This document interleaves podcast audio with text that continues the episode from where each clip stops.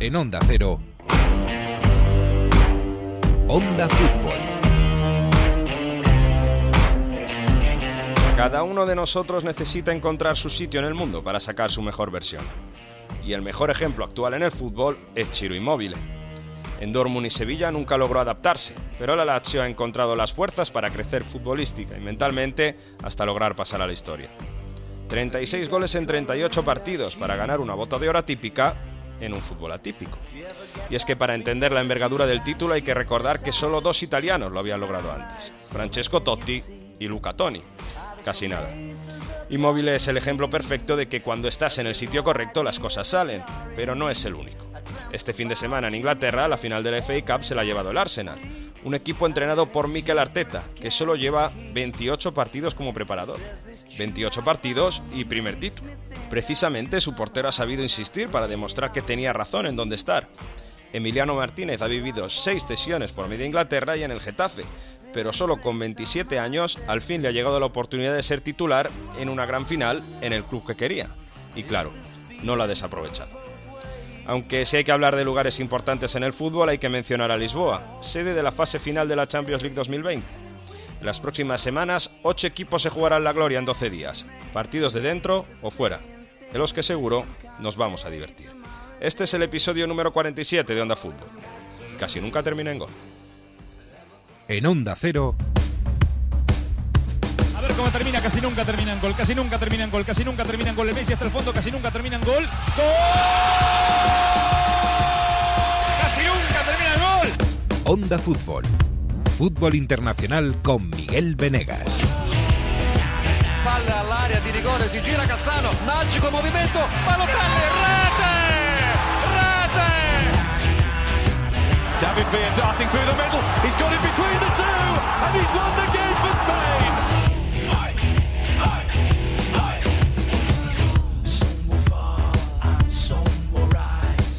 Primera semana de agosto de 2020. Casi. Bueno, pues aquí estamos. Sigue Miguel Venegas de vacaciones. Yo estoy aquí, Mario Gago. Y también, obviamente, está Jesús López dando el callo conmigo, porque nosotros no nos paramos. Jesús, hay fútbol. Pues eso, vamos a dar la vuelta al calendario prácticamente. ¿Cómo estás?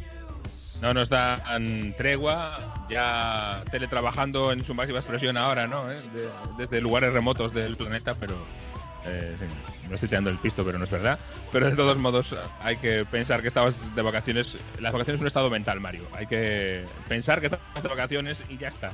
No pasa nada, aunque sigas trabajando. Sí, sí, exacto. Es que estamos eso, en el mes de agosto y hablando de campeones de liga, campeones de copa, en fin, eh, de récords, de cosas que normalmente a estas alturas estamos hablando de lo que estaba empezando la competición, ¿no? Mira, Estamos hace, fuera de lugar. hace un año, hace exactamente un año, primer lunes de agosto, yo estaba ya eh, preparando los vídeos de la primera jornada de la Premier League. O sea que con eso te lo digo todo, eh, porque al final de esa primera de esa primera semana empezaba la, la liga y yo estaba, pues un lunes, eh, primer lunes de agosto como hoy, preparando vídeos ya de la Premier League, de la, de la nueva jornada, aquel Liverpool-Norwich que empezaba la jornada, Fíjate. eh, fíjate, eh, Liverpool-Norwich, primer partido de la liga, el primero contra el último, finalmente fue. Eh, Sí, es verdad, mira, tal cual, ahí con eh, Temo Pukki. Y luego, claro, es, eh, son fechas de previas de Champions League, de equipos aleatorios, de que normalmente, ¿no? Que llegan, ¿no? Estábamos preparando esa previa de Wolverhampton-Torino, que luego se fue a final de, de agosto en esa previa de Europa League. Pero bueno, Alberto Fernández, por cierto, también está de vacaciones, y es que, como digo, ¿Qué me estamos prácticamente solos. Es que Larga también. Pero otro que, otro que se nos va de vacaciones, la así te, semana pasada se presentó aquí sin camiseta y ahora no se ha presentado directamente. directamente ya fuera, ¿no?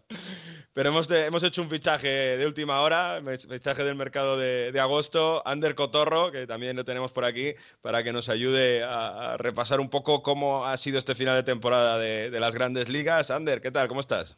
¿Qué tal? Muy buenas. Habláis de vacaciones, pero yo tengo entendido que no existen. No sé muy bien qué es eso de vacaciones. Es un animal mitológico, Ander, no, no te preocupes. Ah, Sí, Ander, he oído algo, pero no, no tengo muy claro qué, qué son en realidad. te estás dando el callo ahí a la redacción de Onda Cero como el primero también, ¿no? Sí, aquí estamos intentando sacar un poco de donde no hay, porque más allá de todo lo que pase con el coronavirus, tampoco es que estemos viviendo una actualidad que pase cada minuto algo. No es trepidante, no, no. No, no, la verdad se, se lo toma con, con calma. Eh, vamos a tener ahora unos días de Europa League, de Champions prácticamente con fútbol todos los días. Pero lo que hemos tenido estas últimas semanas, al menos esta última semana, ha sido definiciones de grandes ligas. Hablaremos, hemos hablado la semana pasada de Premier, hablaremos de cómo acabó la Serie A, hablaremos de esa final de FA Cup, pero vamos a repasar un poco, Ander, si te parece, qué grandes ligas, cómo han acabado otras grandes ligas de Europa, por ejemplo. Bueno, sabemos el caso de Francia, que no ha acabado, ahí Macron, la que nos has liado, pero sí que han jugado una final de Copa este fin de semana, ¿no? Sí, una final de Copa que ganó el Paris Saint-Germain, aunque más que final se podría decir que es amistoso de pretemporada, porque después de estar tanto tiempo sin competir, a mí por lo menos me dio la sensación de que el ritmo no era el que se debe dar en una final y que era más de dos equipos que están un poco intentando coger la forma para llegar bien a sus respectivos duelos de Champions League. No sé cómo lo veríais vosotros. Yo recuerdo que, eh, Macron o el, gobierno francés había prohibido el fútbol hasta septiembre, ¿eh? por eso se, anuló la, la, Ligue One, porque hasta septiembre en teoría no podía haber fútbol, pero claro, ahora el PSG necesitaba de alguna forma empezar a preparar la Champions y, va a ser para mí una de las grandes eh, incógnitas. ¿Cómo va a llegar el, Paris Saint Germain a este, este final de temporada? vamos a verlo. Y el Olympique Lyon, que tiene que enfrentar a la Juve, tampoco parece que va a llegar en demasiada forma. Tiene, es verdad que la eliminatoria a favor, pero sí, no tiene mucho sentido, porque cuando preparábamos los programas decíamos, ¿Cuándo puede empezar la Liga? ¿Cuándo puede empezar el fútbol en Francia? Bueno, pues cuando eh, el, em, el, Tour de Francia no va a empezar hasta finales de agosto, pues hasta ahí no va a haber fútbol en Francia. Y ahora se sacan esta final de la Copa de la Liga, que por cierto va a ser la última final, si, tengo, si no tengo entendido mal, porque va a desaparecer este torneo, porque no va a tener más, más protagonismo, más eh, publicidad, pues bueno, no, tiene mucho sentido, sí. Un amistoso, pero bueno, otro título más para, para el Paris Saint-Germain. Cuéntanos de otras finales, que otras ligas que se han decidido en estos días, Ander. Pues mira, por ejemplo, te voy a tirar a un territorio más underground, como es la Superliga de Turquía, que ha sido el primer título del Basaksehir, un equipo de historia relativamente reciente, por esto de que pasó en un primer momento de ser el equipo del ayuntamiento de Estambul en el que Erdogan, cuando era alcalde, eh, puso bastante empeño en que fuera un equipo, vamos a decir, grande, y ahora ya convertido en un club de un barrio nuevo de Estambul, porque ya no está vinculado al ayuntamiento, ha ganado su primera liga peleándose con grandes, por ejemplo, con Galatasaray, Fenerbahce, Besiktas, que es verdad que quizás no han firmado la mejor temporada porque, por ejemplo, ves la clasificación, Besiktas tercero, Galatasaray sexto, Fenerbahce séptimo, o sea, son posiciones que no acostumbramos a ver. Y al final ha sido el Trabzonspor del que ha peleado la liga, pero es un equipo muy poco turco en el sentido de que es eh, bien organizado. Los equipos turcos sabemos que son muy pasionales, que son muy de desorganizarse rápido. Y este vas a exigir no. Okan Buruk ha hecho un equipo muy sólido y que con la pareja Dembaba Kriveli 24 goles entre los dos, y luego el Edin Vizca, el bosnio, ha conseguido levantar su primer título de liga. El equipo de Robinho, Jesús. No os voy a repetir la pancarta que yo os dije el otro día, pero fíjate dónde sigue todavía Robinho, ¿eh? Eh, eh, que parecía cuando llegó al Real Madrid, acuérdate que, iba a ser un jugador que iba a marcar una época en el mundo del fútbol y al final eh, hay que darse cuenta del mérito, yo creo que tienen los, los grandes, los Cristiano Ronaldo, los Messi, este tipo de jugadores, porque permanecer en la élite tantos años, eh, por mucho talento que tengas, eh, lleva mucho más que solo talento.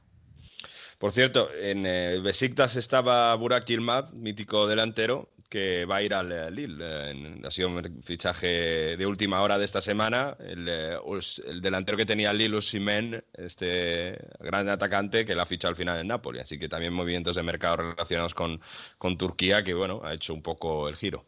Cuéntanos más ligas, Ander. Mira, te cuento ahora la Liga Portuguesa, por ejemplo, ganada por el Porto, después de que el Benfica, por así decirlo, la dejase escapar, un Benfica que la tenía bastante ganada y que en las últimas jornadas, sobre todo post-confinamiento, eh, empezó a perder puntos en partidos contra rivales que quizás no debería perder, y en casa sobre todo. Por ejemplo, ante Santa Clara, eh, equipos flojos, se dejó escapar la liga y el Porto, que a base de solidez de un equipo bien trabajado, como es el sello de Sergio Consensao desde que está en el equipo portugués, consiguieron llevarse el título. Importantes los laterales, Alex Telles y Corona, que yo creo que más pronto que tarde saldrán de allí. Sobre todo Corona, que es el que más ocasiones ha creado de toda la, la Liga NOS Y luego también destacar a, Musa Marega, un delantero que pues fuerte físicamente, va bien al espacio y que ha hecho goles. El Benfica tiene jugadores interesantes, pero no sé qué le ha podido pasar. De hecho, eh, Bruno Laje ha sido destituido, un entrenador con el que el año pasado llegaron a ganar la liga.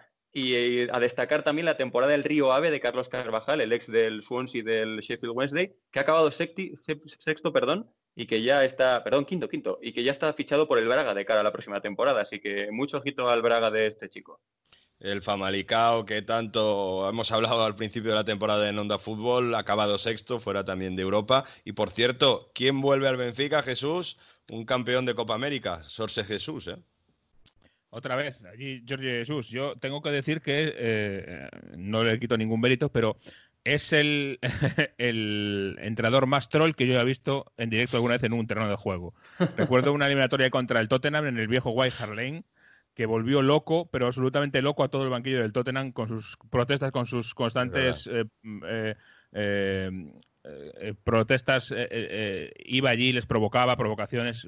Fue un absoluto festival de George Jesús. Yo, de los que he visto en directo, mira que he visto entrenadores en directo y además en la Premier muchas veces te ponen justo detrás de los banquillos, con lo cual los, los observas en su máxima expresión. George Jesús es, vamos, eh, líder absoluto. Más que Conte, ¿eh? Sí, sí, sí, más que Conte. Yo le Vale. recuerdo por, no sé si os acordáis vosotros, en la temporada 12-13, última jornada, se juega en Porto y Benfica el título, y es la temporada en la que Benfica pierde la Liga y la Europa League en los últimos minutos, la imagen de él de rodillas después de un gol, vamos, roto porque acaba Sí. de perder otro título en el último minuto, y que da un poco a, a engaño porque piensas que es un entrenador perdedor, pero al final, lo acabáis de comentar, campeón de la Libertadores con Flamengo, es un entrenador muy ganador. Sí, sí, eso sin duda, ¿eh? Una cosa no quita la otra, eso está claro. A ver qué hace el Benfica en la próxima Champions. Más equipos, más, ligas. En Rusia, por ejemplo.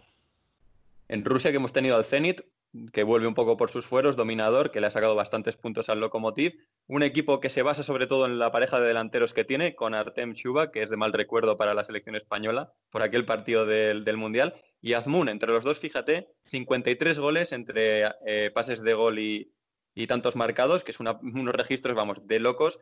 Chuba, que es quizás un poco más referencia, delantero de la vieja escuela, de recibir el balón y bajarlo. Eh, Azmun es más de moverse como un satélite alrededor de, de Chuba y coger los balones, pero una pareja que le ha hecho a un Zenit que tiene bastantes, eh, domina bastantes registros en el campo, llevarse a una liga en la que el Lokomotiv ha sido quizás el, el mayor competidor, aunque cerquita ha estado también el Krasnodar, que tiene un proyecto, ya sabemos, interesante, con mucha inversión, sobre todo en eh, categorías inferiores, en crear unas instalaciones que le permitan desarrollar un equipo eh, juvenil bastante interesante y en el que hay jugadores como por ejemplo Suleimanov, que ya ha dejado algún que otro buen gol en la Europa League, que creo que es un jugador a seguir de cara al futuro. Por cierto, la Liga Rusa empieza ya la próxima semana otra vez. ¿eh? Estos sí que no van a tener vacaciones prácticamente para nada. Y bueno, cerramos. Cuéntanos los, los últimos campeones que, te quedan por ahí, Ander. Mira, te voy a tirar la Liga Belga con el Brujas, que ha sido también muy dominador, sacándole 15 puntos al Genk.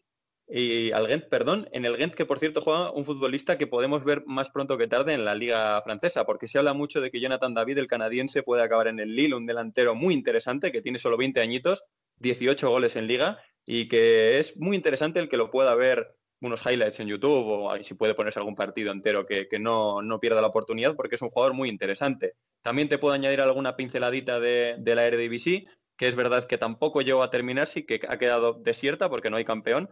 Eh, más que en el Ajax me voy a centrar en el AZ, un equipo con muchos jóvenes interesantes, Boadú, un delantero de 19 años, Idrisi, un extremo de 24, Stenks que tiene 21 y luego Koen Meiners, que es el, el capitán que ha marcado 11 goles, siendo un jugador que actúa más de pivote, más posicional, incluso de central, en una liga que siempre nos deja grandes talentos, como por ejemplo también puede ser Iataren, el jugador del PSV, que ya se va sentando un poco más en el rol de titular y que ya tiene 22 partidos en esta temporada. Así que una liga siempre interesante para descubrir jóvenes talentos.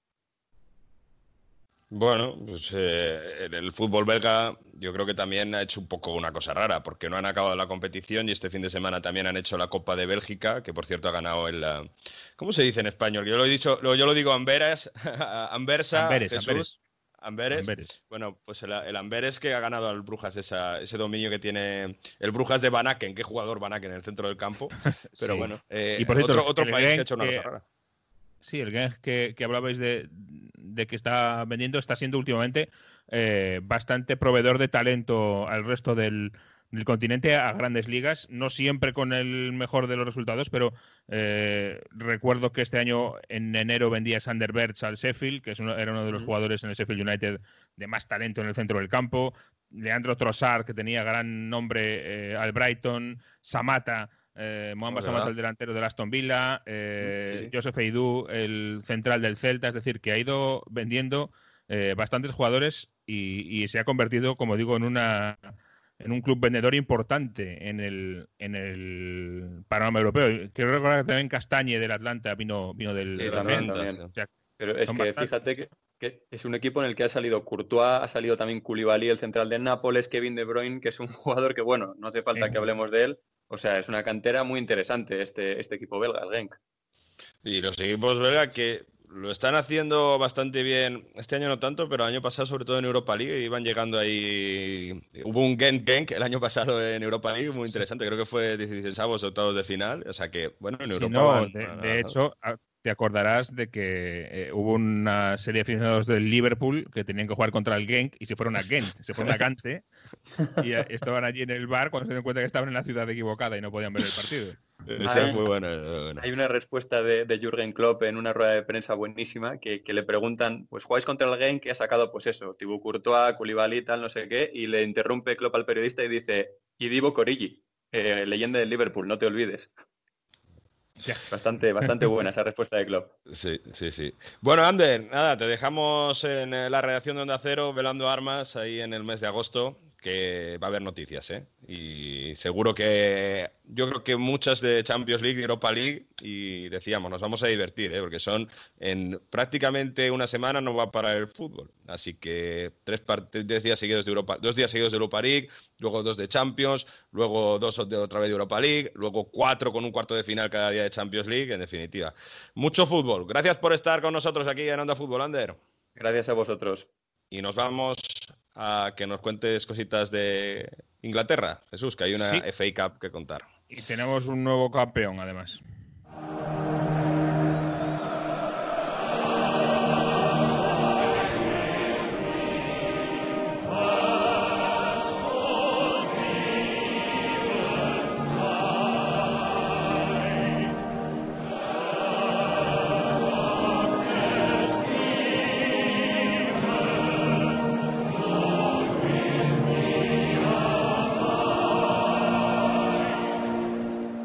Canción con eh, tanta solemnidad, Jesús, que me traes para hablar de la gran final de FA Cup. ¿Qué es esto? Cuéntanos. Pues es una historia muy curiosa porque es algo similar, eh, en cierto modo, a otras canciones que conocemos mucho, como el You'll Never Walk Alone, pero esta no se conoce tanto. Es una canción que se considera el himno extraoficial de la FA Cup, eh, de las finales de la Copa de Inglaterra, de la Copa de la Federación se canta eh, en las finales en todas desde 1927. En el momento anterior a que salgan los jugadores al terreno de juego siempre se canta este Abide with me, permanece conmigo. Es un eh, himno escrito por un religioso anglicano, eh, un escocés, Henry Francis Lyte, en el siglo XIX.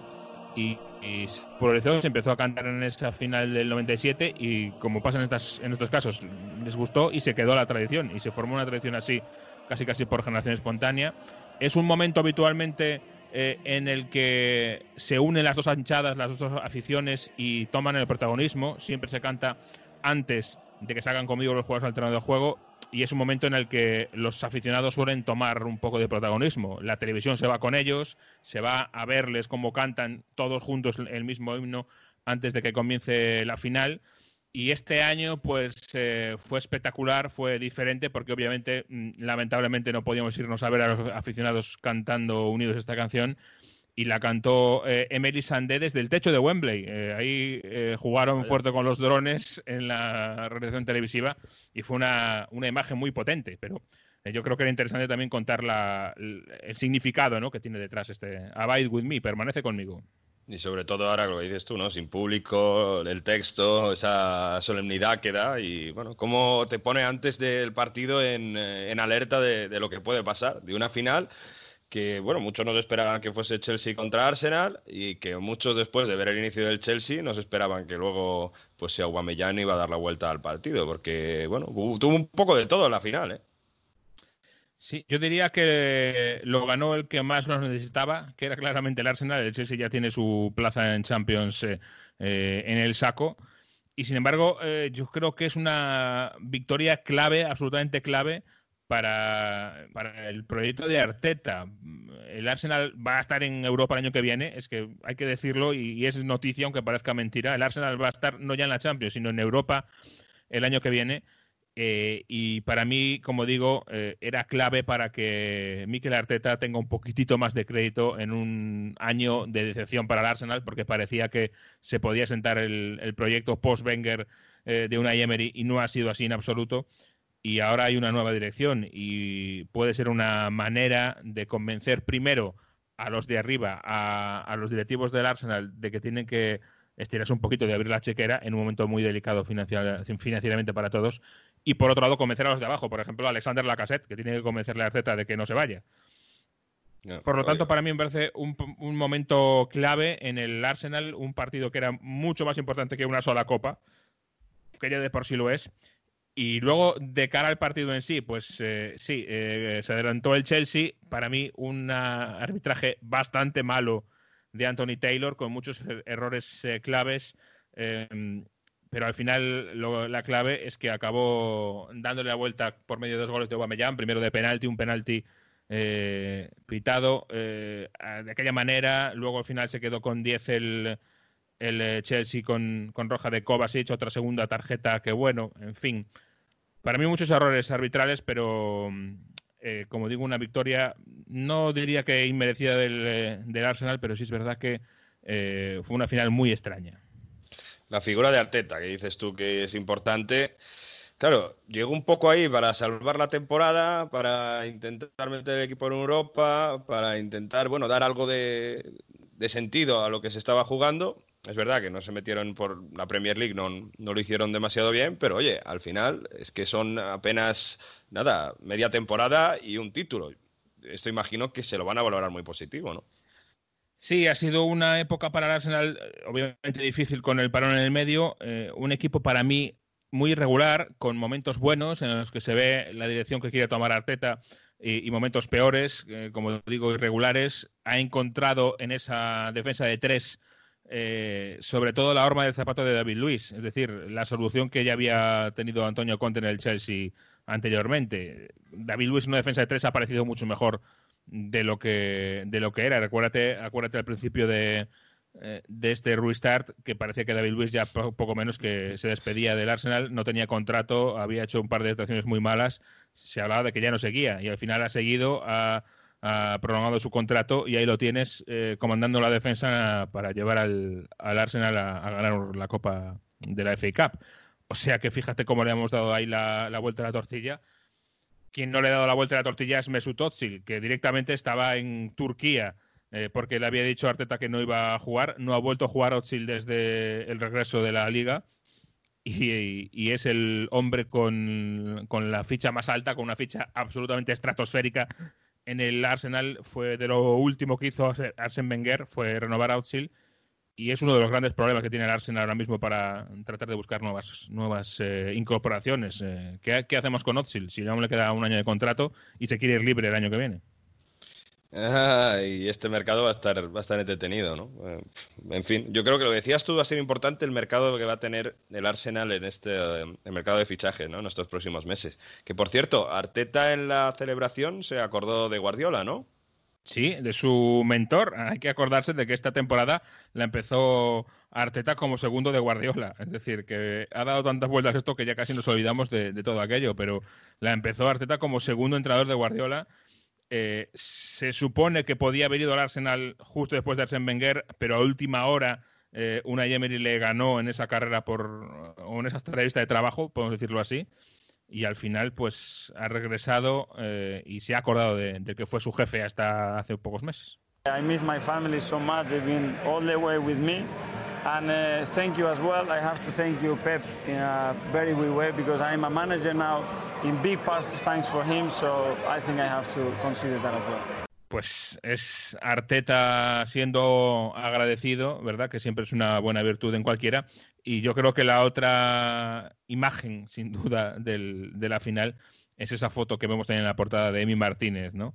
El portero, que es otro, yo creo, de las claves de, esta mejora final de temporada del Arsenal, eh, sentado él solo en uno de los fondos de Wembley contra eh, la publicidad estática y pues con su familia eh, haciendo una videollamada y llorando como, como una madalena las vueltas que ha dado la vida para él y fíjate que, ha llegado al final. Es ahora mismo titular en el Chelsea, en el Arsenal, perdón, y campeón de Copa.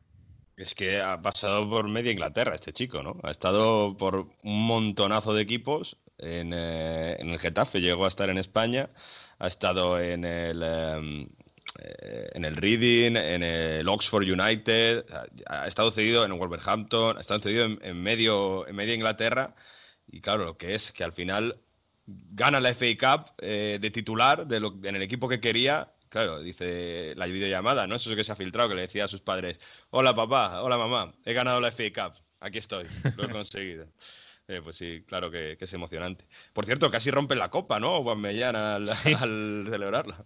Eh, un Sergio Ramos casi hace, ¿eh? cuando iba de cara hacia el equipo a hacerse la foto y a celebrarlo, a levantar la copa, casi casi tenemos un, problema grande. Se le cayó, se le descoyuntó la copa al bueno de Aubameyang. Eh, madre mía. Pero está bien, ¿no? La copa está no, bien, se rompió, sí, sí, No hay problema.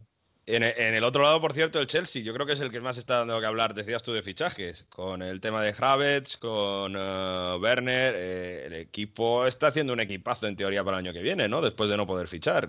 Derrota, pero bueno. Equipazo eh, y tienen que, hacerlo si quieren tratar de ponerse al nivel de, pelear una, una Premier junto a City y a Liverpool. Ojalá que esa lucha a dos sea una lucha a tres el año que viene. Yo lo veo complicado. Es muy difícil, no por demérito del Chelsea, sino, porque están a un nivel muy, muy alto, tanto Liverpool como City. Es verdad que está fichando mucho y bien el, eh, el Chelsea, pero a mí me quedan dos dudas. Una, si van a vender o no, porque yo adivino que para financiar tanta inversión acabarán vendiendo a alguien. Se habla de Kanté, Kanté no jugó ayer. Eh, yo creo que puede ser uno de los, de los principales candidatos en, en eh, fichaje magnífico para, para muchos, o si no para todos los grandes de, Europa. Eh, y segunda duda es la defensa, porque al final los fichajes son todos de ataque.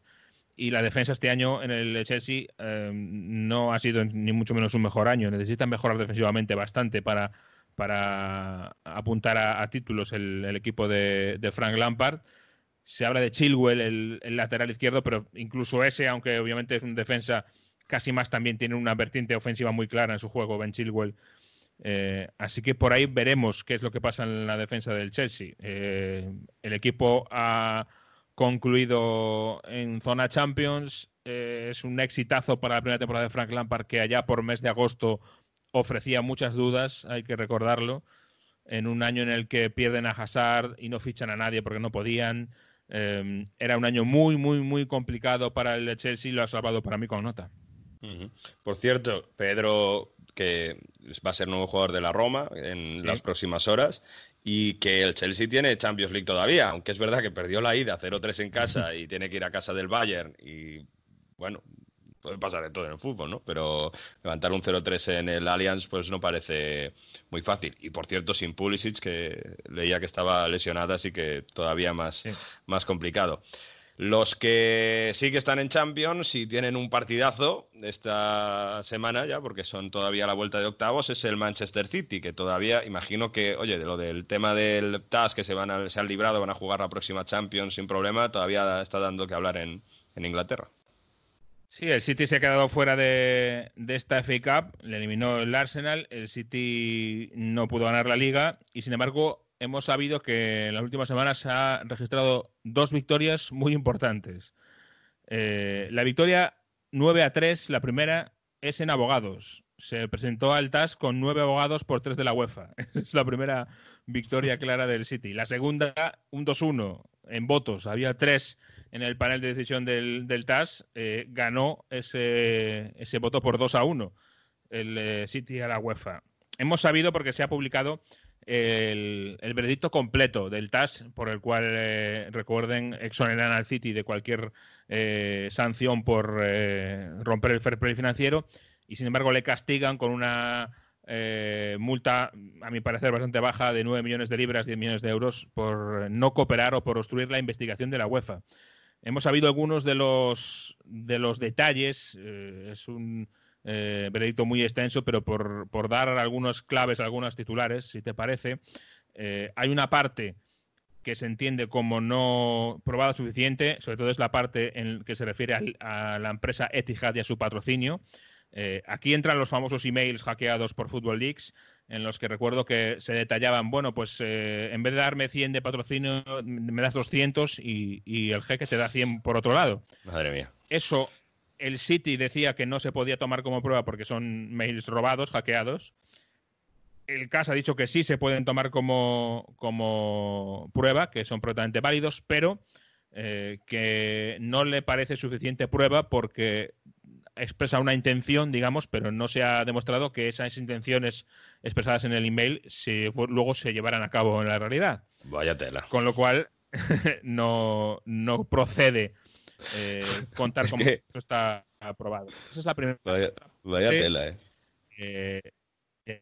No, no, y es que hay que explicarlo bien porque yo creo que es importante saber en dónde estamos. La otra parte, la de Tisalat, que era el anterior patrocinador, eh, donde entraba, acuérdate, pues eh, otro tipo de problemas. Eh, esa directamente se ha descartado por haber prescrito. Hay una norma en el fair play financiero de la UEFA que dice que son cinco años. Eso cuando la UEFA entró a valorarlo, la UEFA pensaba que abrió el caso justo en el límite y el caso ha dicho que no, que no estaba en el límite temporal, con lo cual todo eso está prescrito y no se les puede castigar por ahí.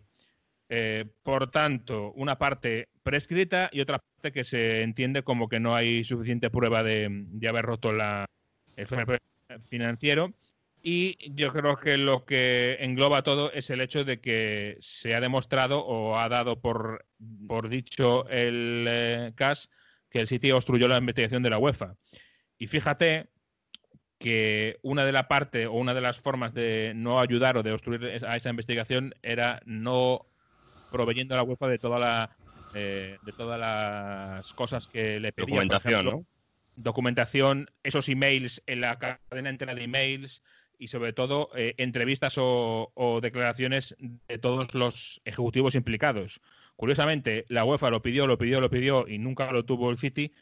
Y el City se, la dio, se le dio todo eso al CAS. Eh, aguantó toda esa documentación y en el último momento, en el minuto 90, fue con todo y al CAS sí le dio, no toda, pero buena parte de esa documentación, como para decir, bueno, venga, ¿querías la documentación? Aquí la tienes, pero al final Exacto. Y de una forma en la que yo creo que también pone un poco en ridículo a la UEFA, porque la UEFA no tuvo todas esas informaciones para, valorar en su veredicto y el CAS sí. Eh, y es claramente una estrategia de defensa que ha seguido el City, pero al final ha dicho el CAS en su resolución que el City obstruyó esa investigación o no cooperó con ella, que es una falta muy grave y de ahí le saca los 10 millones de multa, que es lo que se va a llevar el City. Y yo como reflexión ya personal, claro, eh, esto urge una modificación de los de la eh, reglamentación de la UEFA, porque si tú puedes eh, obstruir una investigación, dilatarla y luego te libras porque estaba prescrito, las reglas no valen para mucho porque obviamente está marcado el camino para cualquier otro. Sí, el City ha, hecho, ha creado un precedente cómo librarse de una sanción del fair play de la UEFA. Así que, en fin, veremos cómo, que, esperemos que no se repita, pero eh, en definitiva ha estado dopado el City y eso la investigación también lo dice. Lo que pasa es que, claro, con todo lo que dices tú, pues ha acabado librando. Pero bueno, el que no va a estar dopado económicamente me da a mí que va a ser el Newcastle. Eh, no sé, Miguel, eh, si le habrá llegado la noticia en vacaciones, pero todo ese fondo de Arabia Saudí que parecía que iba a llegar para hacer el Newcastle grande, nada, al final. Se ha retirado, se ha retirado de la, de la puja. Se llama en términos ingleses que me gusta mucho este, este término. Ha finalizado su interés eh, el fondo público saudí en la compra del Newcastle porque no le acaba de dar el permiso a la Premier League y posiblemente pues eh, para evitar que la Premier League le rechazase eh, lo han retirado cinco minutos antes. Eh, ¿Tú qué crees, Mario, que ha pesado más en esta decisión? ¿El tema de los derechos humanos de Arabia Saudí o el tema de la piratería? El tema de, No- no hace- de- de- de la guerra con, con Bain Sport, con No Qatar hace falta que me respondas, ni siquiera, porque yo creo mía. que está claro. Recordamos que había un conflicto enorme entre Biaut y Bein. Biaut era una cadena promovida de alguna forma por el gobierno saudí en el que tenían pues todos los eh, partidos de fútbol, todas las competiciones, digamos, robadas sin pagar derechos. La Premier League eso no lo podía permitir. Hubo grandes eh, y largas negociaciones para tratar de solucionar este conflicto. Hubo un conflicto con la Organización Mundial de Comercio abierta. eh, y en ese conflicto el gobierno saudí hizo lo contrario un poco a lo que quería o, o- o requería la Premier League. Eh, lo que hizo fue eh, prohibir a, Bi- a Bein eh, emitir en eh, Arabia Saudí, con lo cual al final eso se ha visto como una declaración de guerra, eh, entre comillas. La Premier no ha dicho que no, pero tampoco ha dicho que sí, ha ido dilatando el proceso hasta que al final pues esto ha caído por su propio peso. Y lo complicado de todo esto es ahora en qué situación queda el Newcastle. Eh, tiene un eh, dueño, Mike Ashley, que está absolutamente enfrentado con sus aficionados y que además, según dicen muchos conocedores, desde el mes de mayo su cabeza ya no estaba en el club de fútbol, ya se veía fuera, había llegado a un acuerdo para la venta, con lo cual ya estaban otras cosas y ahora hay que volver de repente a mm, preparar una temporada en un mes. Eh, hay que recuperar todo esto y queda una situación muy, pero que muy complicada en Newcastle. Vamos a ver si eso no lo paga luego en el terreno de juego. Esperamos que no. Sí, porque que no se duerma, porque ya nos lo comentabais en la semana pasada. El eh, descenso del Watford puede ser un aviso para muchos, así que o como hagas un o no haces una plantilla competitiva o te puedes ver en medio de una amarga sorpresa. Bueno, pues eh, dicho esto, yo creo que es tiempo de que te lleve al Stat italiano. Vamos a ver con, con qué te sorprendo hoy, ¿eh? E fidati se dico sei bella da paura Facciamo finta che l'estate è solo nostra Anche il mare ci guarda, sembra lo faccia apposta Quando penso a te io sorrido Pues esta es la canción del verano en Italia, Jesús. Ana Mena, en, eh, en su versión italiana, que se parece mucho a la otra canción que sonaba en España y en Italia, ya verás cómo esta va a llegar a España también. Ana Mena y Rocco Hunt a un paso de la luna. ¿Qué te parece? Bien, yo sí ya sabes que mi canción italiana preferida va a ser el, el treno de Desideri de siempre, para toda la vida, pero está bien, está bien. Grande, grande treno y Decidei. Bueno, en esta canción dice, por cierto, fai finta que, que es una expresión italiana que me gusta mucho, que es eh, hacer como, y es como lo que hacemos nosotros, ¿no? Hacer como que trabajamos normalmente. Pues eso es. Y bueno, y eso ti- tiene una historia en la, en la cadena, ¿eh? El Facciamo finta que famoso de, de Alsina durante el confinamiento. Es verdad, tal cual, tal cual. Bueno, pues vamos a ver que ha acabado la Serie A y he invitado a unos amigos para que nos ayuden a descifrar un poco lo que más nos ha sorprendido, lo que menos y, y un poco cómo ha acabado esta Serie A. Estefano Rosso de Dazón, ¿cómo estás? Hola, ¿qué tal? Todo bien por aquí. Y Filippo Conticello de Gacheta dello Sport, ¿cómo estás, amigo? Bien, bien, chao Mario. Oye, acabó la Serie esta semana, la Juve campeón, sin sorpresas al final, un partido, los últimos partidos ya se dejó llevar y, los perdió ambos, pero la, noticia que ha dado, digamos, más, eh, más eco, ¿no? Que de lo que se ha hablado mucho más, sobre todo este último fin de semana, es que el Inter ha acabado segundo, ganó su partido del Atalanta, ¿y qué hizo Antonio Conte después de acabar el partido? Pues la mayor rajada de lo que va de temporada. Veníamos diciendo, Conte se venía quejando mucho, bueno, se, que se quedó a gusto Conte, porque dijo que durante todo el año no ha tenido ninguna protección de la sociedad, que otro año así no lo podría aguantar. Dice, hemos aguantado paladas de caca, literalmente. Dice que nos han tirado caca encima contra los jugadores y contra el entrenador y nadie nos ha defendido y que basta de hacer el pararrayos otra temporada más. ¿Cómo entendéis esto, Filippo? Tú que conoces un poco más a Antonio, ¿crees que va a seguir en el Inter el año que viene después de esto? Esta es una buena pregunta y no se puede contestar ahora. Vamos a ver qué pasa en los próximos días. Antonio Conte es un entrenador muy, muy valiente, muy bueno, pero tiene un carácter muy particular, es un tío particular. No le gusta perder, no le gusta llegar segundo. Esto era su año para volver y ganar la, la Serie A otra vez. Eh, su idea era ganar contra la Juventus.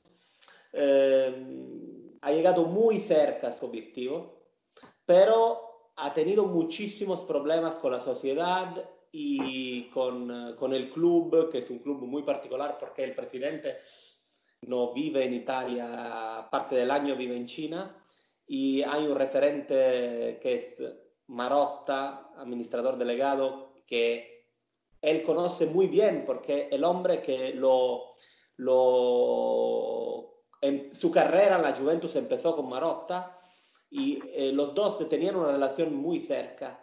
Eh, algo ha pasado entre ellos y no sé, no sé si esta, esta historia va a continuar.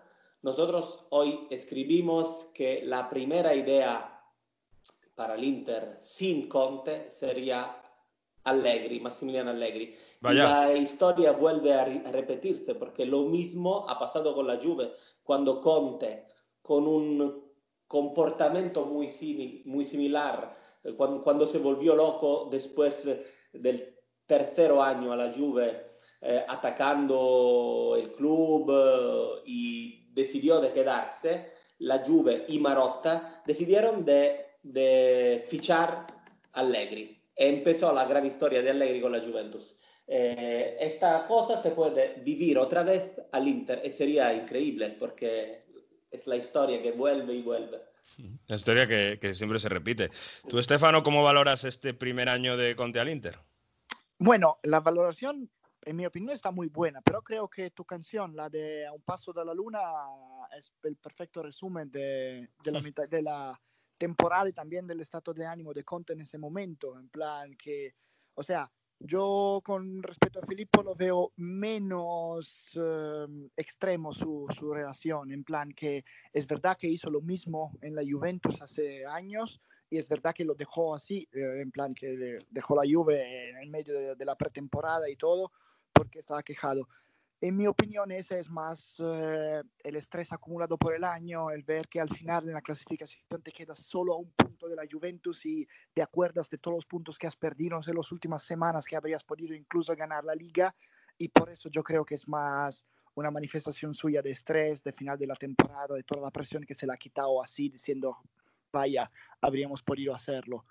Y con respecto a lo de, de la Juventus, cuando entonces él no consideraba la plantilla a punto, había visto el mercado como estaba y tal. O sea, este año, de hecho, la directiva del Inter le entregó casi todos los jugadores que quería. Sí que es cierto que también hubo, hubo algunos malentendidos y igual no se lleva muy bien, mm, probablemente sobre todo con, con Auxilio, con el director deportivo, más que con Marotta. Pero en plan, en plan que todos los jugadores que, casi todos los que quería, se lo llevaron y la perspectiva puede ser que el año que viene sea, sea igual. O sea, no lo veo, lo veo en una situación un poco diferente con respecto a la que era la Juventus. La Juventus entonces volvía a nacer, volvía a empezar un siglo, tenía jugadores sí buenos, pero, o sea, que, que todavía tenían que, que ganar mucho, no, no, tenían la experiencia salvo unos pocos, salvo Buffon, la mayoría eran nuevos. Y entonces por eso la, la célebre frase de, de, Conte que decía no se puede comer en un, en un restaurante de 100 euros con 10 euros a la mesa, sentarse a la mesa hoy en día me parece diferente la historia. La, su reacción me parece igual a la de entonces, pero me parece que la razón en ese momento sea diferente. O sea, estaba estresadísimo, estaba muy presionado y al ver que se ha quedado a un punto solo de la Juventus, pues eso seguro le ha, le ha jodido, vamos. Vamos a ver qué pasa con, con, Conte, que tiene que afrontar el Getafe esta semana en Europa League y también lo que haga en Europa League pues será determinante para, para ver si sigue o no la siguiente temporada. Jesús.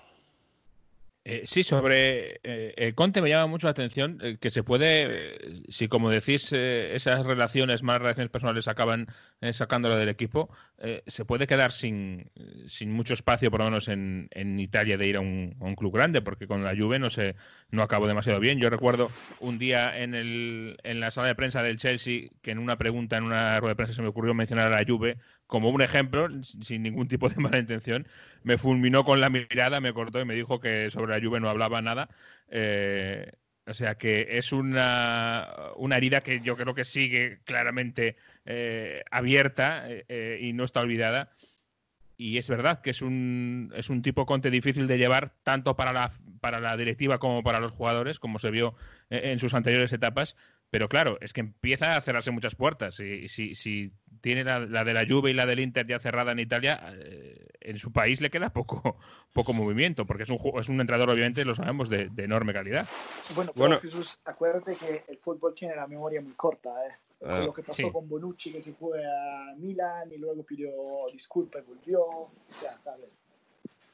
Pero es verdad que el año pasado, Filippo, hubo un mínimo rumor de que Conte podía haber vuelto a la Juventus, ¿no?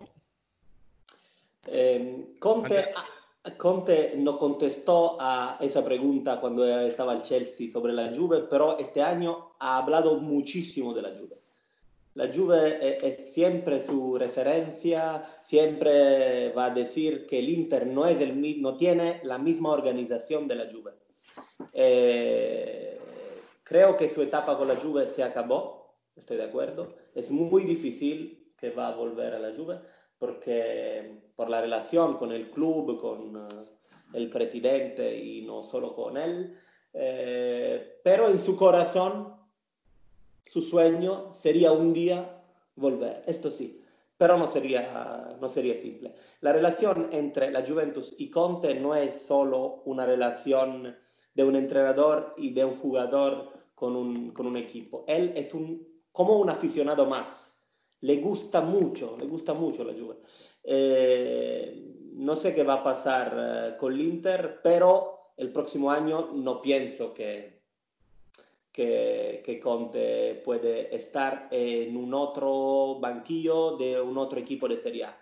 Esta cosa que va a pasar con el Inter eh, es muy, muy grande y, y es algo no simple por su carrera. Así pienso que o se queda el Inter o tiene que esperar un poquito de tiempo antes de volver en otro equipo italiano. Pues así está el, tema, el tema Antonio Conte, que como veis está bien calentito en Italia. Pero bueno, el que ha ganado la liga ha sido la Juventus al final, con Mauricio Sarri, primer título en Italia, lo decíamos la semana pasada con solo un punto al final. Decía Alegri el año pasado, o hace dos, ya no me acuerdo, que si él le, gusta mucho la hípica. Entonces, el que cuenta es el que gana. Entonces dice, aunque ganes por muy poquito, corto muso dice, aunque ganes por medio, por, por, media cara en, el, en la hípica, pues ganas. Pues es lo que ha hecho Sarri, por un puntito. Yo no sé si esperabais mejor juego del Juventus en este primer año. Ha habido muchas críticas, no ha sido ni el mejor ataque ni la mejor defensa. 43 goles recibidos de la Juventus hacía mucho tiempo que no ocurría y ha acabado perdiendo siete partidos, que en la época de estos nueve escudetos nunca había ocurrido anteriormente. Filipo, ¿qué, ¿qué, crees que va a pasar con Sarri? Porque decíamos, aunque ganase la Serie A, si en Champions no lo hace bien, puede caer también. Esto también no lo sé. Tenemos que esperar este partido, que es un partido definitivo, muy, muy, muy, muy importante, porque la Juve necesita eh, llegar a los cuartos. Si nosotros tenemos que hacer un... Eh, tenemos que hablar de toda la temporada de la Juve, creo que la idea inicial de Sarri, ganar jugando en una manera diferente, con un estilo de juego diferente, más atractivo, más de toque, esta idea no, no ha funcionado. No... La Juve es la misma de siempre, y, pero tiene una organización defensiva diferente, diferente de lo que pasó con Allegri, y por esta razón eh, muchísimos goles, muchísimos errores. Eh, la Juve no tiene la mejor defensa por la primera vez en estos años. Es algo muy, muy, muy extraño por la Juve. Por primera vez en Italia no gana la Liga, no gana la Serie A un equipo que tiene eh, la mejor defensa, la mejor defensa o el mejor ataque. Eh, la Juve ganó, pero no, no es la misma, no, no, es el equipo que todos esperaban. Y no sé si tenemos que esperar otro año para ver el verdadero juego de Sarri o si, o si la boda entre Sarri y la Juve es algo que no soluciona, no funciona. Vamos a ver qué pasa con este partido con el, eh, con el Lione, con el Olympique Lyonnais.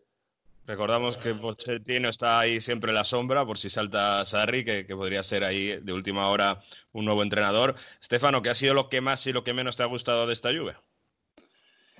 Bueno, sí, eh, todo el mundo esperaba a ver cómo era la revolución de Sarri en plan del juego y pues mm, la verdad es que era predecible que Sarri no pudiese en tan poco tiempo dar la vuelta a un equipo que llevaba unos años ya ganando y que tenía ya también una, ¿cómo se dice? Una, una impronta muy, decidida de juego. O sea, era algo que todo el mundo esperaba porque Sarri siempre pues, se le acompaña siempre mucho esa, esa estima también verdadera de que juegue muy bien, de que sus equipos siempre encanten para, por el juego, pero también es cierto que, que no se podía, o sea, no se podía esperar de verdad que cambiara un equipo de jugadores tan grandes en tan poco tiempo, vamos, o sea, no era un siglo que había que refundar de cero, era simplemente continuar, seguir en la misma ruta y los jugadores, era, la plantilla era más o menos la misma. Era muy difícil que estos jugadores de repente decidiese, decidiesen de, de, cambiar totalmente su, su idea de, de, jugar y por eso no me... o sea, ahora sí puedo decir lo que no me sorprendió mucho. Al comienzo de la temporada yo también estaba muy ilusionado en ver la mano de Sarri en el juego de la Juventus. Lo que puedo decir que en mi opinión es cierto como dato sobre los números de la defensa, es verdad que, que, que recibieron mucho más goles con, con respecto a, a, lo normal. También es cierto, y creo que lo dijo Sarri hace dos partidos, creo, recientemente, que es cierto que esa, en esa temporada con el VAR, sí que es cierto que la, la Juventus recibió mucho más penalti con respecto a las temporadas anteriores. Claro, no se, evalu no se evalúa solo por los datos de penaltis, de toda, toda, la, toda ¿cómo se dice? la organización defensiva, pero vamos, o sea, son 10 penaltis más, que significa de hecho 8 goles, creo, porque Chesney paró 2, pero vamos, que son datos que van a incrementar mucho también el número de goles recibidos, si vamos a dar la cuenta total.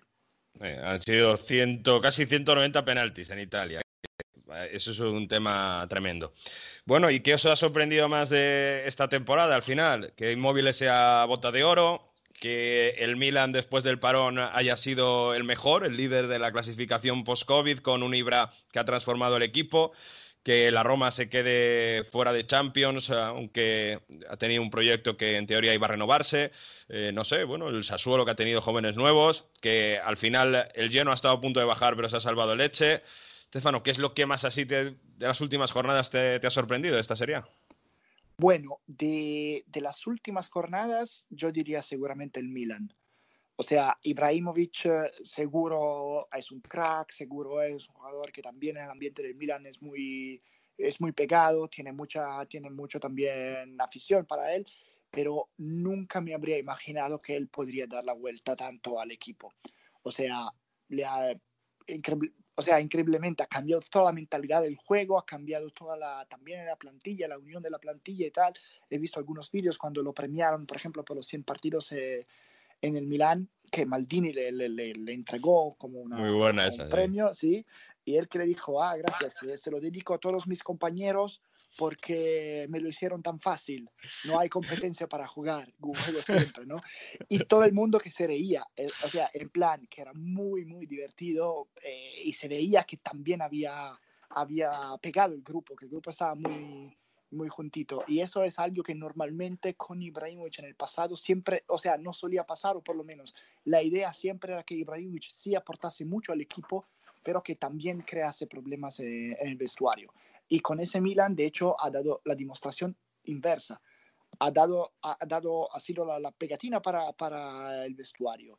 A cambiar la mentalidad de un equipo que no podía ganar, que, que hacía mucha dificultad en jugar, lo ha transformado en un equipazo y también, o sea, todo el grupo está muy unido. Se hablaba incluso de que fuera un fichaje solo para, para seis meses y ya, y ya se quieren, o sea, ya le quieren que, se quede, ya le quieren casi abrir un nuevo siglo, o sea, que en mi opinión Ibrahimovic fue una sorpresa increíble.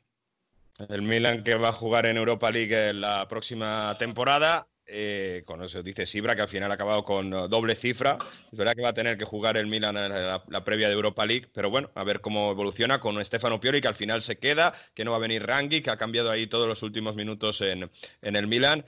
A ver, Filippo, cuéntanos qué es lo que más te ha sorprendido. Quizá la Lazio, que en la última parte de la temporada no ha competido contra la Juve, tanto que la habíamos vendido anti-Juve, anti-Juve. Bueno, se lleva con el capo canonieri y con la bota de oro de, de Inmóvil con esos 36 goles, pero poco ha competido al final. El fútbol después del lockdown no es verdadero fútbol porque la Juve ha perdido muchísimos puntos, el Inter también, la Lazio no era la Lazio que hemos visto cuando arrancó la temporada. Eh, es muy difícil evaluar lo que ha pasado en las últimas semanas. El Milan también es algo muy raro. Vamos a ver si, si se queda al mismo nivel cuando empieza la nueva temporada. En general, en toda la temporada, lo que me ha sorprendido más en negativo es la Juve, por cómo no se ha evolucionado. En positivo es el Atalanta, porque el Atalanta es un equipo brutal, increíble, que no parece un equipo italiano, que juega un fútbol diferente, con una, con una agresividad, una carica. Eh, creo que no será simple por el Paris Saint-Germain ganar esta eliminatoria de Champions. Y el Atalanta ha perdido, no sé si su mejor jugador, pero uno de los mejores, Ilicic, que por un, problema personal se queda en su patria, en Eslovenia, y no jugará el partido contra el Paris Saint-Germain. Pero el Atalanta es una máquina. Una máquina porque juega eh, en, la misma manera contra todos los equipos, los grandes, los, pequeños, en Champions, en Copa Italia, en Serie A. Es, juega en la misma manera. E, esta es la la, particularidad de, un entrenador como Gasperini que tenemos que evaluar mucho y no es un entrenador que merece estar en un equipo pequeño, creo que es uno de los mejores en Europa, no simplemente en Italia te seguro que te diviertes viendo el Atalanta y ese partido contra el Paris Saint Germain, yo esperemos que, bueno, sea muy vistoso y a, ver qué pasa.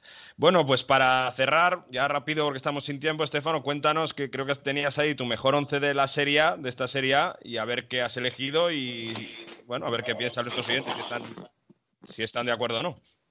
Bueno, bueno, bueno, bueno. Yo me quedaría con un 4-3-3, lo, lo, he puesto así, lo he escrito así, aunque seguramente mucha gente se ha quedado fuera, pero bajo palos yo pondría a Musso, que me ha sorprendido, aunque el Udinese había hecho una temporada, bueno, una temporada no, no positiva, la sólita de la, de, los, de la Udinese en los últimos años, pero Musso me impresionó mucho y creo que también está listo él también para dar un salto a un equipo grande. Y mm, luego en la defensa diría Gosens del Atalanta, acaba de comentarlo Filippo, Atalanta jugó una temporada increíble, Gosens del Atalanta se va a ganar una plaza en la selección alemana gracias a esto y, creció muchísimo en los últimos años bajo la conducción de Gasperini. Smalling también en la Roma me sorprendió mucho, yo pensaba que era un fichaje de estos de fin de carrera como, como fue Vidic hace tiempo que no, no, no se acostumbró para nada y en vez Smalling también fue impresionante. Luego pondría como otro central Kumbulla o Ramani del Verona, que fueron las dos sorpresas. Kumbulla quizás más, que tiene solo 20 años, pero jugó titular en la Serie A en una defensa en que en la previa temporada todo el mundo iba a dar el Verona como el primer equipo en, en descender y la verdad es que fue súper.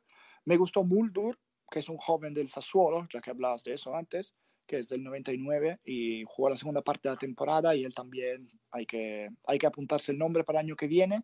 En el mediocampo seguro Locatelli también Sassuolo explotó muy bien, o sea, me, me, me gustó mucho con, con De Serbi.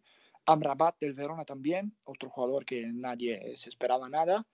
Y, y luego yo diría Kulusevski, porque un jugador de 20 años, primera temporada en la Serie A, primera temporada de, de, profesional, marcar 10 goles y dar 8 asistencias no es nada fácil. Y eso es un jugador que, bueno, la Juve fichó, en mi opinión, con razón. Y si no, también Luis Alberto siempre sorprende, pero sabes, como no es más una sorpresa, he puesto a Kulusevski.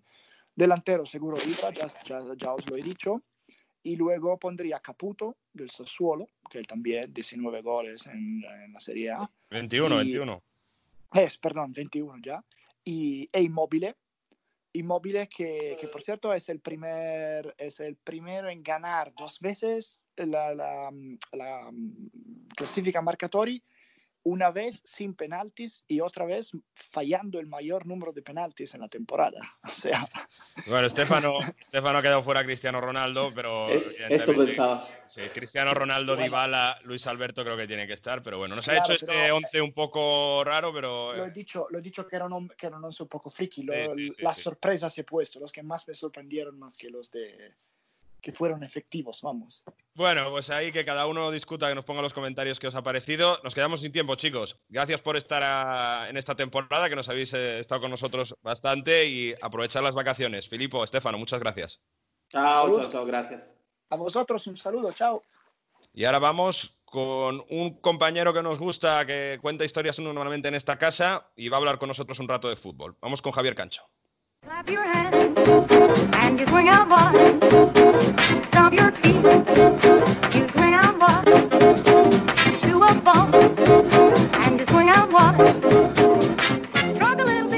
Aquí estamos en un uh, pequeño faro que da al, al, Atlántico con Javier Cancho. Le hemos robado de un poco de sus vacaciones, Jesús, porque sabes que Javier tiene ahí su pequeño espacio con Alsina sí. por las mañanas, el fin de semana con Cantizano y habla mucho de historias, mucho de, de, cosas que pasan alrededor de la vida y ya también del fútbol. Entonces, para cerrar la temporada, bueno, cerrar la temporada, a ver qué pasa, porque vamos a seguir la más temporada regular, ¿no? Nos faltan los playoffs todavía. Nos faltan los playoffs. Había que invitar a Javi para que nos cuente, bueno, cómo está y cómo se inspira un poco en esas historias de fútbol y de la vida. Javi, ¿cómo estás? Hola, ¿qué tal? Pues bien, encantado porque estoy de vacaciones y, y, encantado de compartir un rato con vosotros y de hablar de fútbol, que es lo que más me gusta en el mundo. Y de lo poco que sea, además. Eh, eres muy futbolero, ¿no? Porque sí, sí. te decíamos, eh, cuentas en tus historias algunas cosas. Yo recuerdo una que contaste cuando estaba en el Mundial de, eh, del 2016, ¿no? Me recuerdo, el 2018, perdón, con el origen del fútbol, con eh, el tema de cómo un Mundial eh, te pasa un poco como a Galeano, ¿no? Que te encierras, pones cerrado por fútbol y a aprovechar y ver todos los partidos, ¿no? Sí, sí, sí. Galeano lo tenía más fácil porque ya a, a, su edad y con la vida que tuvo no, no, tenía tantas obligaciones familiares y domésticas. Yo tengo dos hijos pequeños y bueno, recuerdo cuando metió el gol Iniesta, mi hijo pequeño tenía 10 meses y estaba medio dormido. Y yo, yo, soy un seguidor de fútbol, digamos, tranquilo. Pero claro, fue, ese momento fue tan, tan intenso, tan sublime, que, que no, no, pegué un pequeño grito. Y se despertó y se puso a llorar y así recuerdo el gol de Iniesta. Entonces las obligaciones familiares no me dejan colgar el cartel en la puerta de cerrado por, por fútbol y, y, me pongo a ver partidos, pero ya me gustaría. Aquí en, en, Onda Fútbol hemos hablado, sobre todo durante el parón, que muchos nos decían, oye, ¿veis cómo se podía vivir sin fútbol? Como el fútbol no es tan importante, como... Nosotros decíamos, pues bueno, pues claro que se puede vivir sin fútbol, tampoco, también se puede vivir sin abrazos, sin ver a la gente, pero esto, el fútbol tiene esto que, eh, lo hemos hablado mucho, es la excusa perfecta para agregarnos, para juntarnos, pero también para aprender muchísimo, y, y tú lo demuestras prácticamente cada, cada semana, ¿no? Bueno, el, el fútbol, o, o, reduciendo a la parte esférica que simboliza el fútbol, que es la pelota, yo diría que es el esperanto, es, es, es la, la, la, lengua universal. De modo que, por supuesto, el fútbol nos concierne en ámbitos pequeños, con los amigos, con la familia, con los de nuestro equipo, y, y luego va mucho más allá, porque la trascendencia, el alcance que tiene en cuanto a la comunicación eh, es, es, inmensa y, y es muy significativa. Mira, buscando para para encontrar algo de documentación y en relación a lo que me pedía Mario de Galeano, eh, descubrí que hace, hace 90 años, en el Mundial de 1930, sí, la final del Mundial de 1930 no mereció más que una columna de 20 líneas en el diario italiano La Gazzetta dello Sport, para que nos hagamos una idea del recorrido que ha tenido eh, este fenómeno que es el fútbol, que es una industria, que es un espectáculo, que sigue siendo un juego, aunque cada vez lo parezca menos, y, y bueno, ha alcanzado un, una dimensión totalmente planetaria y a mí me, me fascina. La parte, digamos, de, de, de, la competición, que por supuesto me interesa, y luego la otra parte que es la, la de los trasfondos, la de las pequeñas historias que van apareciendo, que, que, han quedado ahí a lo largo de los años y que me, me parecen interesantísimas. Seguro sí, que a vosotros os pasa. Claro, iba a decir Jesús que ha viajado por todo el mundo y que en Inglaterra yo creo que le ha pasado igual que a mí en Italia. ¿Cuántos amigos has hecho gracias al fútbol? Claro, eh, e, y, es así. Y viajando por todo el mundo se conoce a mucha gente y, se habla eh, el, lenguaje universal que es el fútbol. Yo tengo una anécdota muy buena en Rusia, durante el Mundial de Rusia en 2018. Eh, volviendo de Sochi de cara a Krasnodar, que es un viaje en avión muy cortito, hay tres aviones al día y son como 40 minutos en un avión de hélices, es decir, que, que no están tan lejos, pero para volver, aparte de porque había se puede volver en tren, en uno de los famosos trenes de, eh, de Rusia, eh, claro, imagínate, eran como nueve horas de tren ese mismo trayecto. Eh, ibas en litera, en, obviamente en habitaciones de cuatro literas, y allí me junté con un periodista francés de, del equipo que quería hacer ese viaje en tren, porque el tren, mi trayecto era nueve horas, pero seguía mucho más hacia el norte y eran muchas más horas.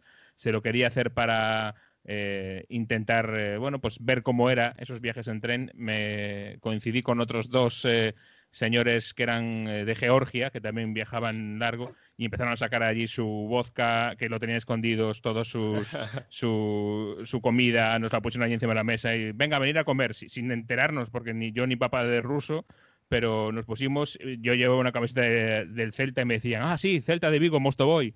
Es decir, tuvimos, eh, fue el viaje más surrealista de mi vida, esas ocho horas con aquellos señores sacando el, eh, llevaban una especie de salchichones, unos unos embutidos, lo pusieron allí, su pan, eh, tenían la botella de vodka escondida debajo de la mesa para que no lo viera el, revisor, pero lo sacaban para darnos chupitos. Vamos, eh, eh, al final el fútbol tiene estas cosas que son increíbles. Sí, mira, eso me recuerda un poco el, libro de Simon Cooper, ¿no? Que, mm, muchos lo, hemos mencionado en este programa, de que Simon Cooper, se, fútbol contra el enemigo, viaja por todo el mundo recogiendo esas historias.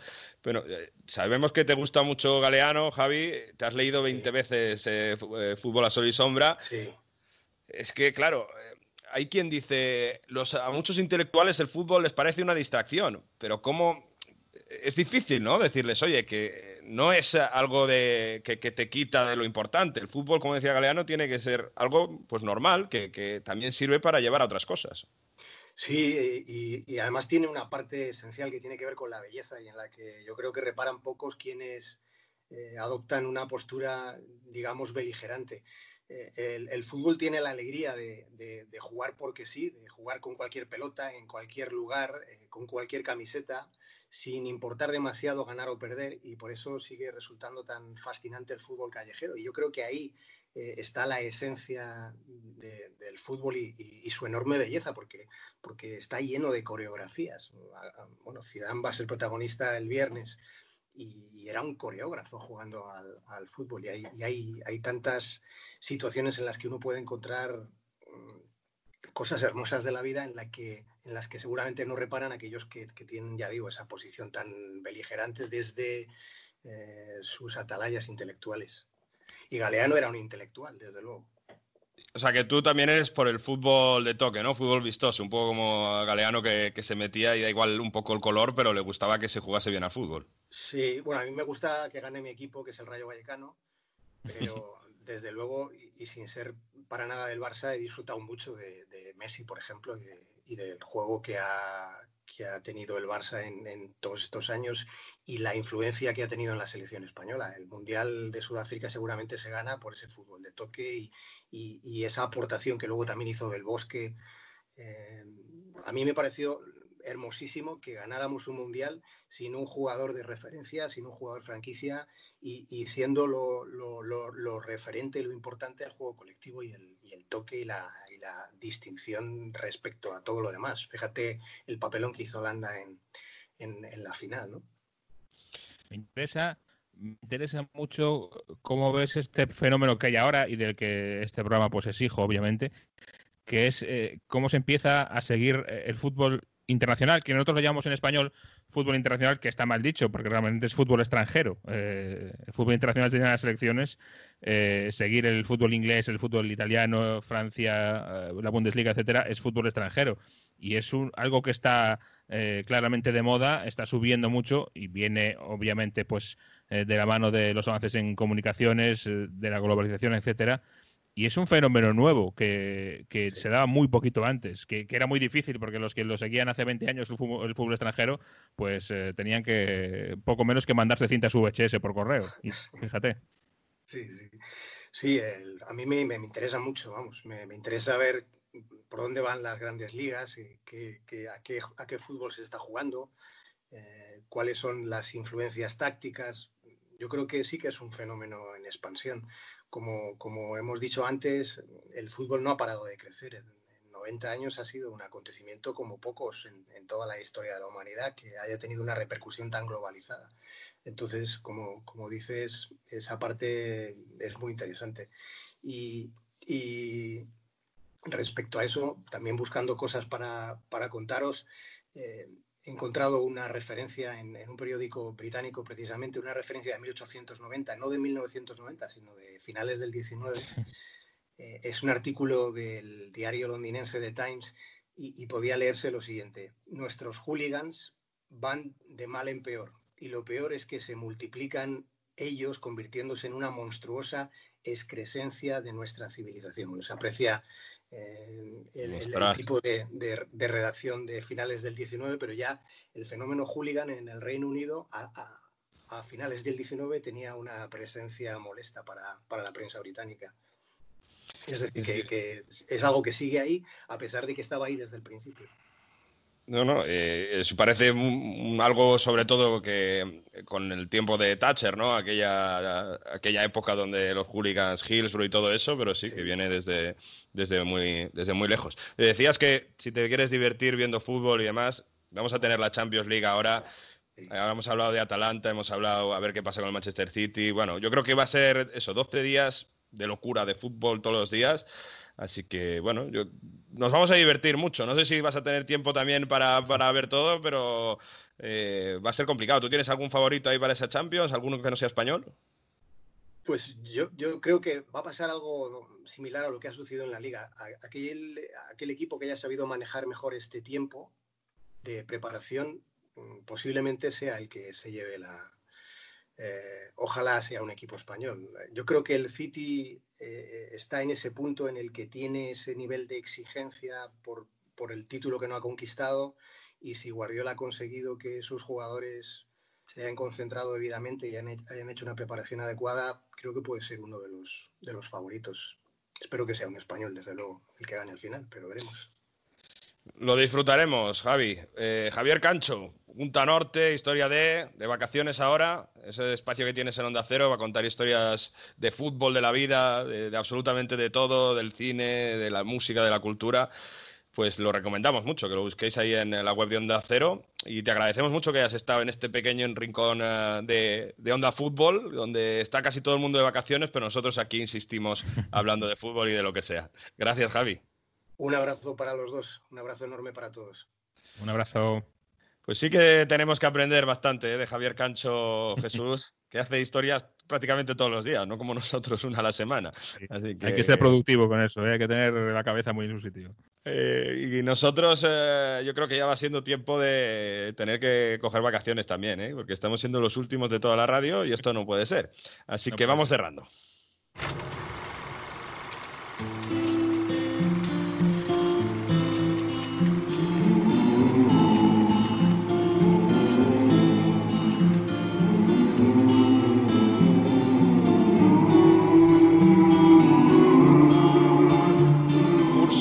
Historia futbolística 2019-2020. El profesor también se ha quedado hasta el final de la temporada regular y hoy nos cuenta la tragedia de Bolonia. Ayer, en Bolonia, además de finalizar una nueva temporada sin sobresaltos, apareció un tuit en la cuenta oficial del Bolonia Fútbol Club, 2 de agosto, Bolonia no olvida, y una foto de un reloj. ¿Qué significa? ¿Qué es ese reloj? Pues nos tenemos que ir hasta 1980, en la estación de tren de Bolonia, capital de la Emilia-Romagna, en la sala de espera. Ese reloj marcaba exactamente las 10.25 de la mañana, misma hora que marca hoy en día, y de repente se paró. La ciudad sufrió el mayor ataque terrorista que Italia haya vivido desde el final de la Segunda Guerra Mundial. Una bomba hacía explosión y segaba la vida de 85 personas. Ese reloj, hoy en día, rinde y seguirá rindiendo homenaje y recuerdo a las víctimas de la Strage di Bolonia, los atentados de la estación de Bolonia. Eran los años de plomo en Italia, los atentados sacudían las ciudades del país, el Tren Italicus, la Plaza de la Loggia en Brescia, la Piazza Fontana de Milán, son algunos de los lugares donde se llevaron a cabo estas acciones violentas. Hoy en día, todavía existe un cúmulo de mentiras y silencio estatal para dirimir las responsabilidades de este atentado de Bolonia. Es verdad que en su momento la magistratura italiana condenó a tres terroristas neofascistas, Fioravanti, Mambro y Ciavardini. Pero también es sabido que existió un depistaggio o encubrimiento por parte del servicio secreto italiano y el gobierno. Todavía hoy queda mucho por resolver.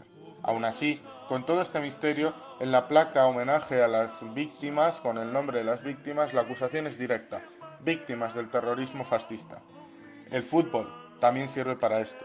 Memoria histórica, recuerdo, homenaje. Al fin y al cabo, no es solo un juego, es un evento social, político, histórico y deportivo.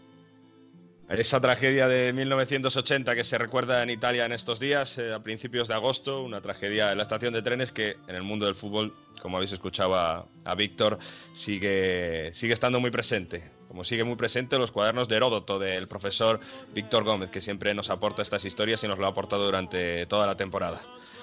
Bueno, Jesús, pues ahora sí, hemos librado estos dos últimos programas de la temporada regular y ahora cabeza la Champions League, ¿no? Sí, hemos terminado la temporada regular, la, liga de cada semana y ahora en Onda Fútbol nos vamos a dedicar a, los playoffs de la Champions. Iremos apareciendo eh, por sorpresa en vuestros inbox, en vuestras aplicaciones de podcast, cuando haya cosas interesantes que contar de cara a esta fase final de la Champions. Así que, que permanezca todo el mundo atento. Pues este ha sido el episodio número 47 de Onda Fútbol, que podéis escuchar en onda0.es y en las aplicaciones de podcast. Nosotros, como bien decía Jesús, seguiremos apareciendo en formato bonus extra durante la, la Champions League, pero hasta entonces, disfruten del fútbol.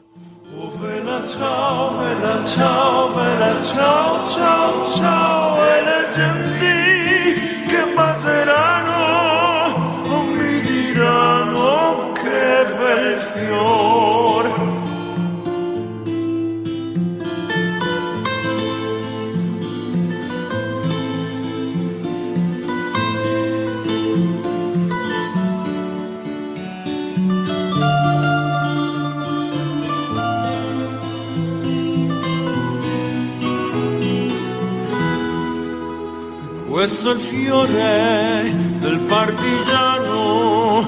Oh vela ciao, vela ciao, vela ciao, ciao, ciao. E questo è il fiore del partigiano morto per la libertà.